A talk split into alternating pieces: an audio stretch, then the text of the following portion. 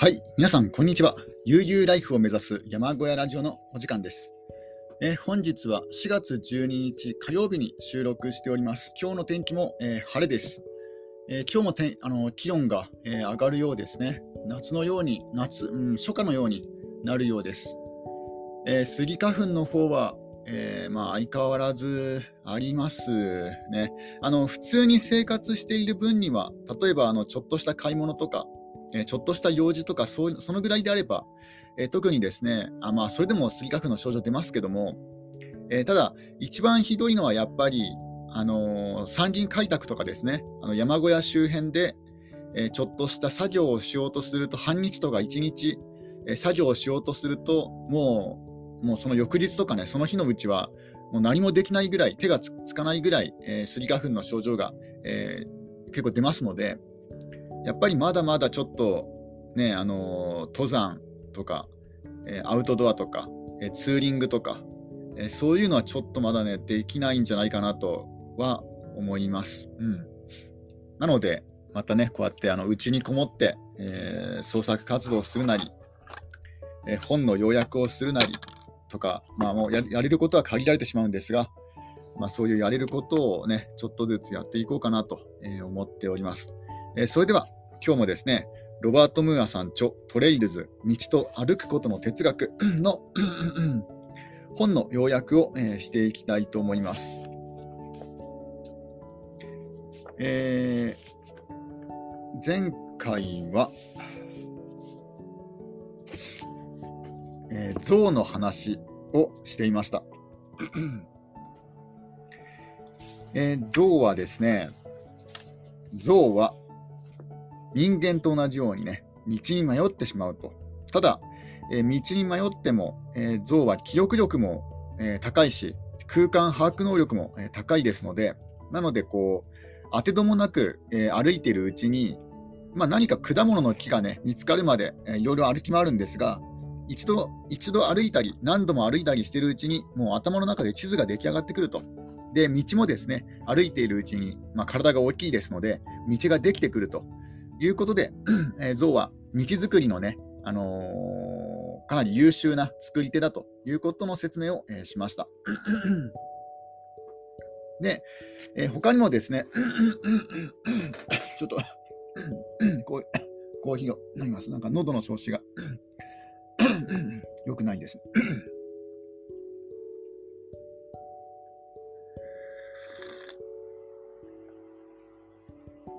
えー例えばアリとか毛虫とかいうものも、えー道を作るんですが、えーただあの毛虫はですね単にこっちにいいものがあると、えー示すだけなんですがより、えー記憶力の強い、えー象はですねこっちに食べ物がありこっちには水があるとか例えばこっちに、えーね、姉の象の墓があるとか、えーそういったことも覚えることができます。え動物はネットワークの中で方向をつかみ、自分が必要とするものとの位置関係を把握する。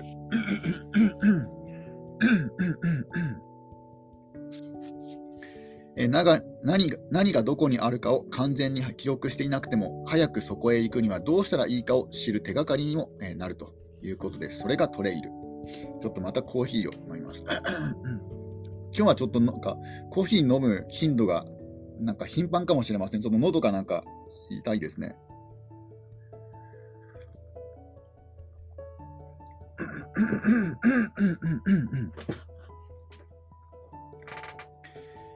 えー広大な土地について記憶しなければならない動物にとっては象徴的に考えることが最も抵抗の少ない道になるそれは複雑な環境を整理された認識可能な線に解体する自然選択は無駄を嫌うもの、ね、自然というものは、えー無駄を嫌うんですね。だから無駄なことは、えーまあ、無駄といってもそのねあのーなんだろうあのー道の開拓とかねあの未知の開拓とかねそういうことではなくてあの例えば遠回りとかね遠回りとか合理的で非合理的な行動とか、えそういうものを、え嫌う嫌ってそういうものを排除していくということなんですね。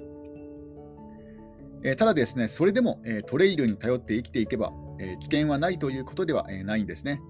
え、例えば、コンゴでは、え、最近、象のトレイル網が木材の伐採搬出作業で寸断され、象は道に迷っています。まあ、人間の手によって、えー、象の道が分断されているということなんですね。トレイルのシステムや記録された移動ルートが分断されると、再び作られることはめったになく、集団はひどい損失を被る。だからね、人間がこう、えー、何かね、やろうとすると、それが象のね、道を分断してしまうと、えー、象が困ってしまいますので、なるべくそういうところは使わずに、おそらくなんですが、まあ、象の道を使うと、もう無駄にこう、木材あ、えっと、木を切らなくてももう道が出来上がってますのでだから人間たちがねコンゴでコンゴのコンゴ人の人たちが、まあ、象の道を使って木材の搬出をしているんだと思うんですけどもそうではなくて、えー、象が使っていない道を、えー、切り開くとか、えー、そういうことをしないと木材の搬出があの象にダメージをね与えてしまうということです。えー、これであの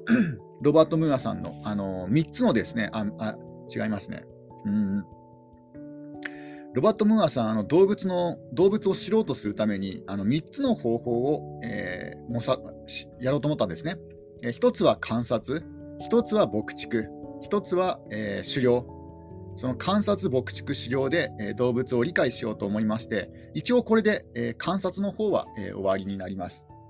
一区切りつきましたね。ちょっとドリンクを飲みます。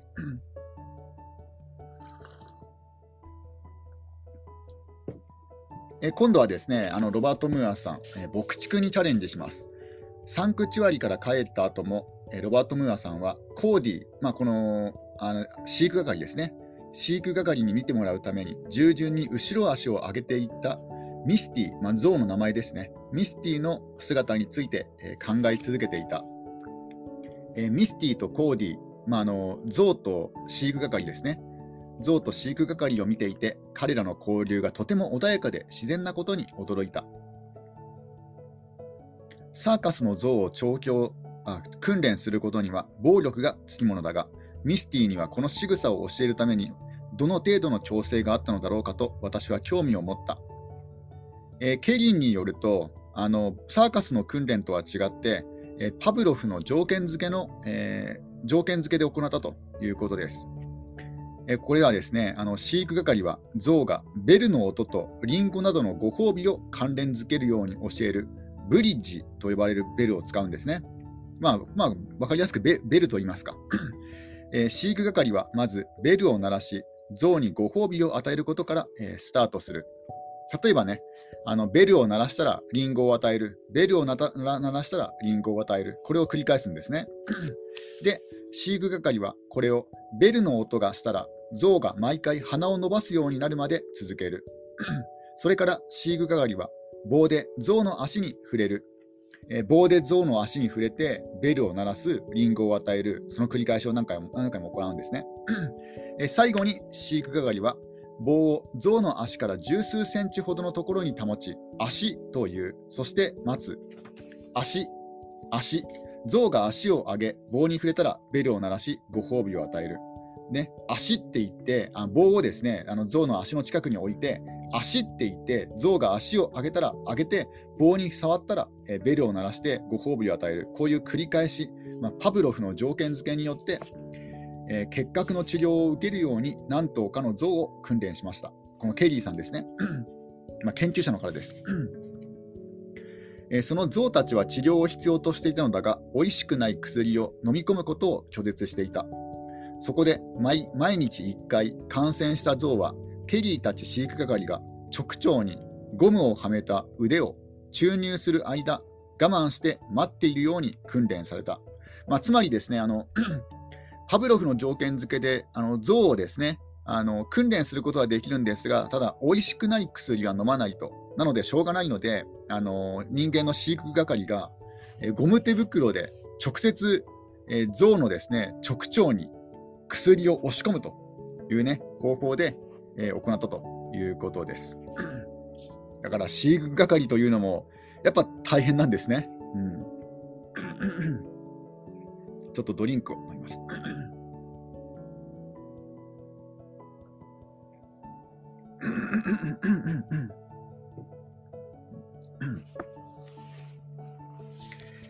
えー、象は歴史上何度も飼いならされてきたが家畜化されたことはない。訓練された象はほぼ全てが、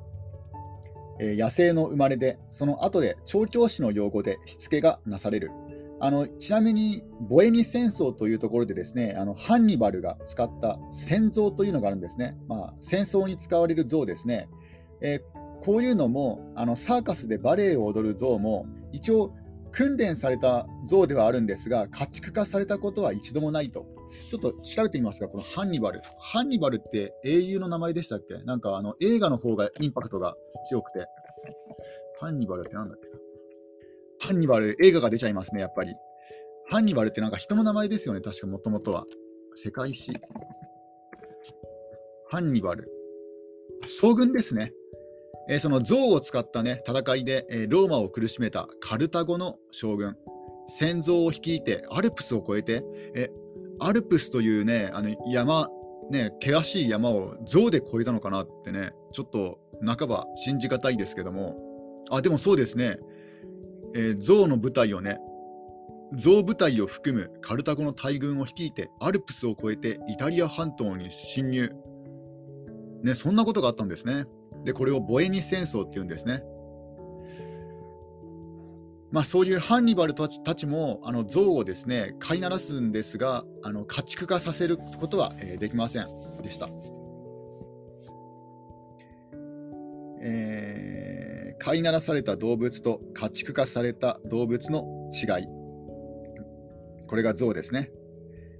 えー、家畜化された動物は羊や牛のようにしつけの必要がない。しつけの必要があるかどうかなんですね。飼いならされた動物と家畜化された動物の違い。だから、家畜はしつけをしなくてもいいけども、あの、他の動物、しつけが必要な動物は飼いならされていないということなんですね。だから、ね、体罰を与える飼い主はあの犬とか猫にですね飼いならしてはいるけどもあの家畜にはしていないとあそのいい意味でねいい意味でいい意味でペットにできていないところですね。え生まれつき人間のいる環境で快適に生きるように、なっているからそういう羊とか牛はしつけの必要がないと人間たちは家畜を遺伝子のレベルまで人間の世界に合わせて作り変えている。ジャレド・ダイヤモンドは、まあ、これ人間の名前ですね。あの作家の名前です。え、10病原菌鉄という本を書かれたジャレド・ダイヤモンドは五大家畜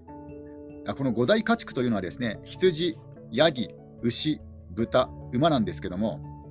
五大家五大家畜は共通する稀な特徴を持っていると、えー、記述しました。この、えー、五大家畜は大きすぎず小さすぎずあまりにあまりに攻撃的でも臆病でもなく成長が早く狭い場所で休息をとりリーダーに従う社会的序列を受け入れる。えー、家畜はどれもよく似ているが家畜化されない動物は皆それぞれの仕方で家畜化されない。ちょっとこれでドリンクを飲みます。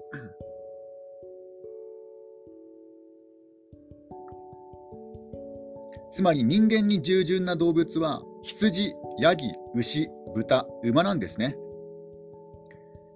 え、鶏が入っていないですね。まあ、鶏はね、あのー、糞の場所も覚えないし、あのー、一応こう、つつきますからね、くちばしでつついたりしましますし、うん。だから入ってないんじゃないかなとは思います。まあ、あと、従順でも、従順でもないか。うん。えー、1992年の著書、野生の契約、なぜ動物たちは家畜化を選んだかで、科学ジャーナリストのスティーブン・ブディアンスキー、あ、スティーブン・ブディアンスキーは、家畜化され家畜化した動物とその野生の祖先を分ける重要な特徴のほぼ全ては養鶏成熟によって説明できると述べています。まあ、養鶏成熟、まあ、幼い形の成熟って書きますね。養鶏成熟とは成熟しても未成熟な特徴を保持していることで永続する思春期を表す生物学的現象である。永続的永続する思春期っていい言葉ですね。なんか人間にも当てはまるんじゃないかなと思います。まあ、要はですね、大人になっても、なんか幼い特徴を、見た目を、幼い特徴をしていて、えー、長く続く思春期を持っていると。まるでニートのことを指してるんじゃないかなとかね、思っちゃいますけども、養鶏成熟が家畜なんですよ、家畜の特徴。ねとても可愛らしい姿や柔軟な脳もこうした特徴に含まれる。柔軟性のない大人の向上とは正反対に、養鶏成熟の動物はまるで子供のように動き回り、遊び、気を引く。そして重要で際立った特徴は、他の種や新しい状況に対して身構え、恐れるような態度をあまり取らないことだ。こうした点は犬に最もよく現れている。最初に家畜化された動物が犬であることは偶然ではない。ね。あの、養鶏成熟、まあ、要は家畜の特徴は、まあ、幼い姿、柔軟な脳、ね、子供のように動き回り、遊び、気を引く、そして新しい状況に対して、ね、あまり恐れたりしない。まるで子供のようなね、子供のようにね、天真爛漫に生きている人、そして長く続く思春期をね、持っている人、なんかね、あのー、なんだろう、人間に例えると、やっぱりニートなんじゃないかなと。あ、でもニートは違うか。ニートはニートでね、あの苦しんでいるニートもいるので、だからね、そうそうとも限らないんですが、うん。まあ、こういうのをですね、あの動物界では、えー、家畜化されていない、あ、逆だ、家畜化されていると言いますね。家畜に適した生きあの特徴ですね。で、その中の最もですね、あの優れているものは、最もよく現れているのは犬であると。ドッグですね。えー、人間とその仲間になった群れをなす動物を結びつけたのは、私たち人間が皆、木を伺って常に移り変わる土地を開発する辺境に住むものであったことだ。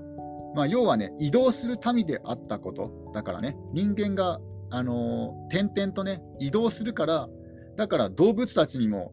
ね、柔軟性がないといけなかったんですよ。で、柔軟性こそが一番の武器だったと。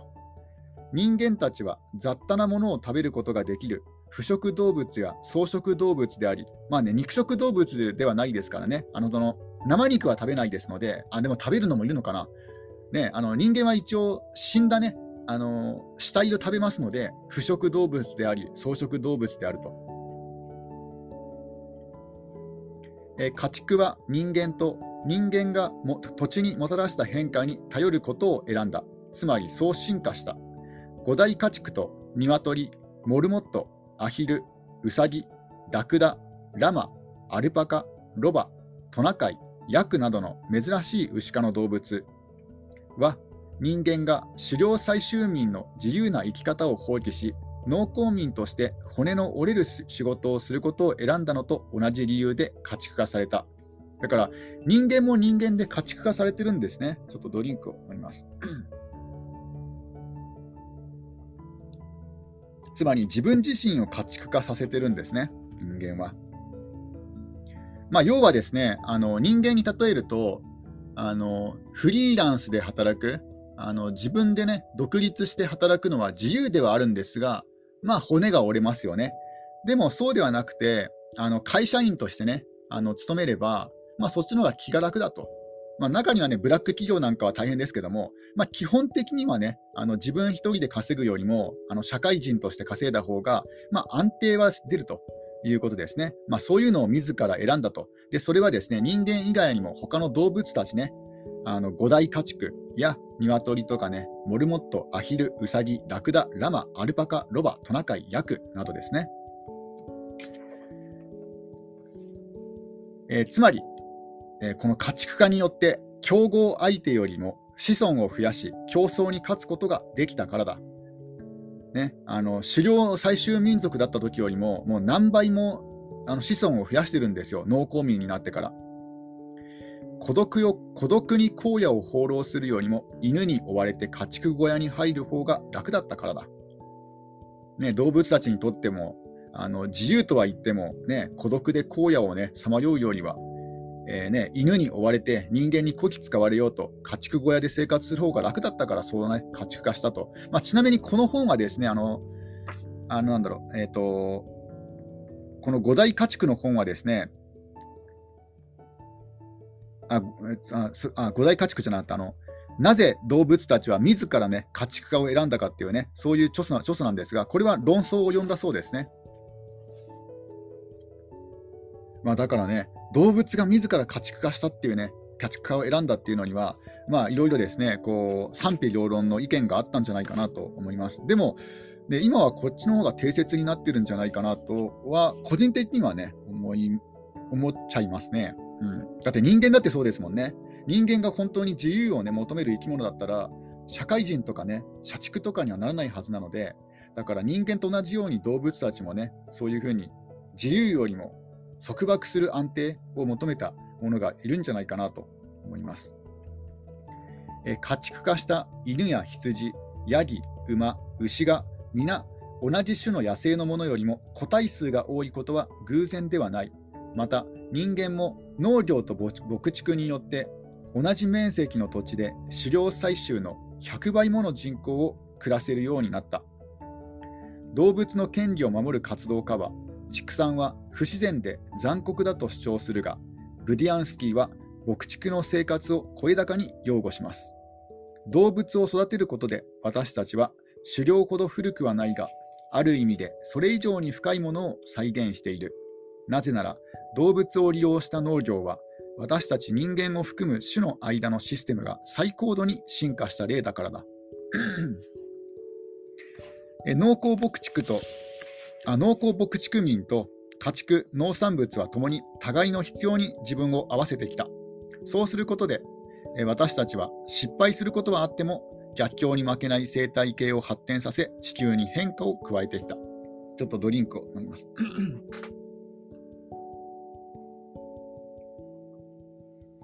つまりですね、日本がもし昔ながらの狩猟採集民族を、ね、続けていたら、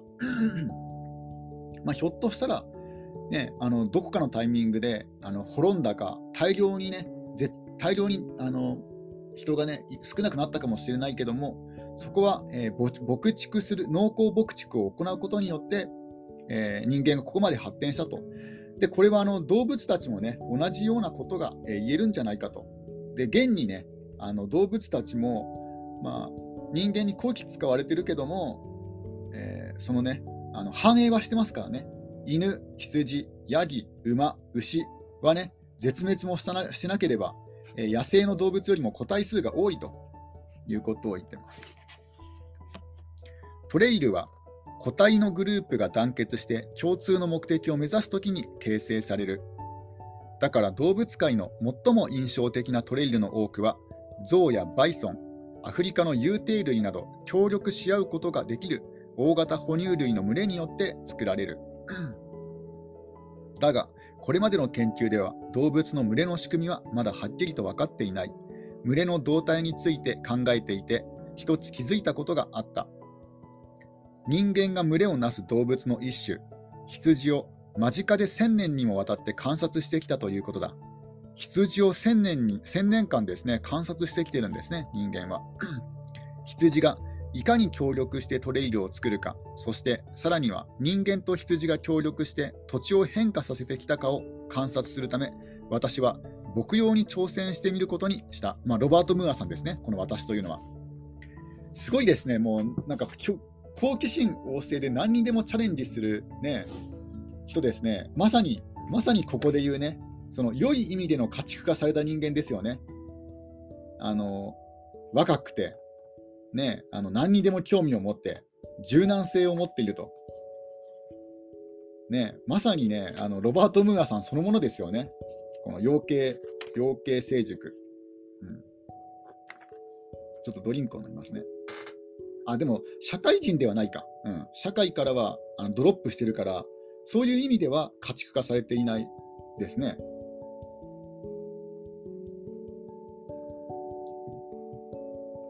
いや、でもね、まねあのまず、まず道に興味を持って、で道を作る動物にも興味を持って、で今度はね、その道を作る動物の一種、羊をね、牧畜する、牧養すると。そこもそこまでやるんですね。もうすごい凝り性ですね。これは見習いたい姿勢かなと思います。で、えロバート・ムーアさんは牧羊に、え挑戦してみることにしました。羊をね、牧畜することにしました。すべての羊の心には生まれながらにして従順と無秩序のせめぎ合いがある。えよくですね、あの羊っていうとね、もう従順とかね、えそういう印象があるんですけども、なんかね、リーダーの、リーダーとか人間のね、言葉にあの盲目的に従うと、あの、なんだっけな、スケープゴートみたいなことありますよね。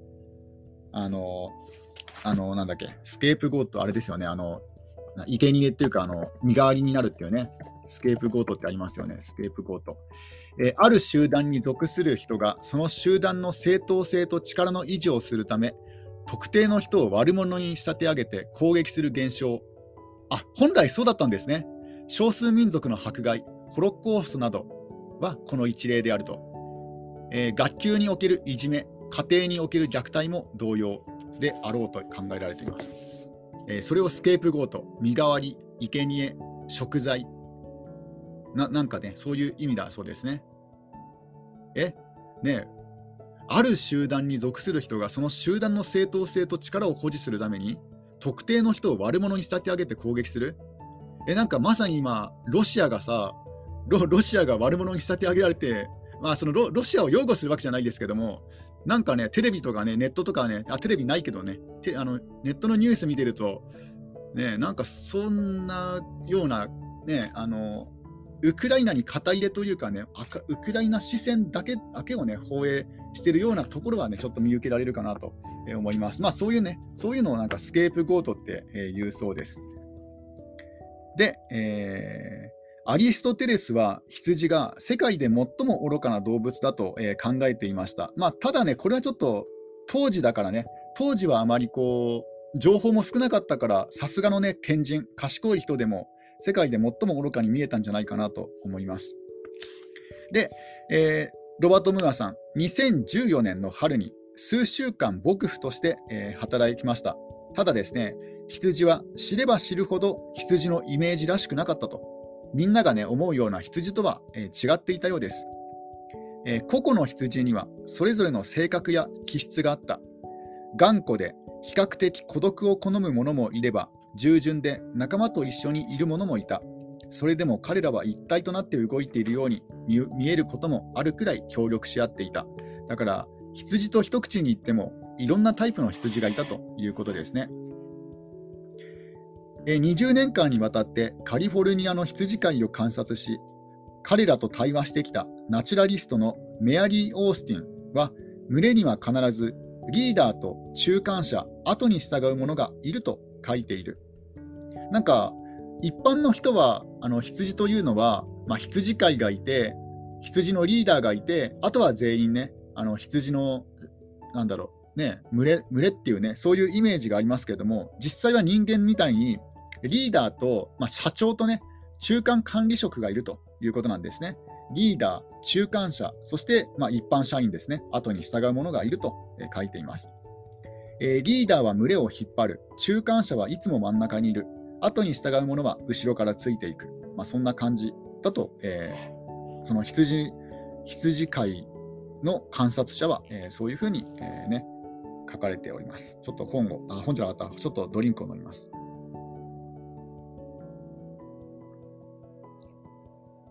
しかし、ロバート・ムーアさんの、経験では、群れの動態はオースティンが書かれているほど単純ではないと、そういうふうに思ったようです。むしろ、一つの群れに多くのリーダーがいて、状況ごとに別のものが前に出てくる。さらに興味深いことに、自分が群れを率いていると仲間から思われようとする個体さえいるようだ。群れが自分の統率を放棄して別の方向へ進み始めると、羊と羊はまるでえ急いでその先頭へ走っていく。まあね、羊の群れもね、あのもう一枚岩一枚岩というかね、あのリーダーが1人しかいないんじゃなくて、あのね、いろんな場面で、えリーダーが入れ替わると、そういうふうに思ったそうです。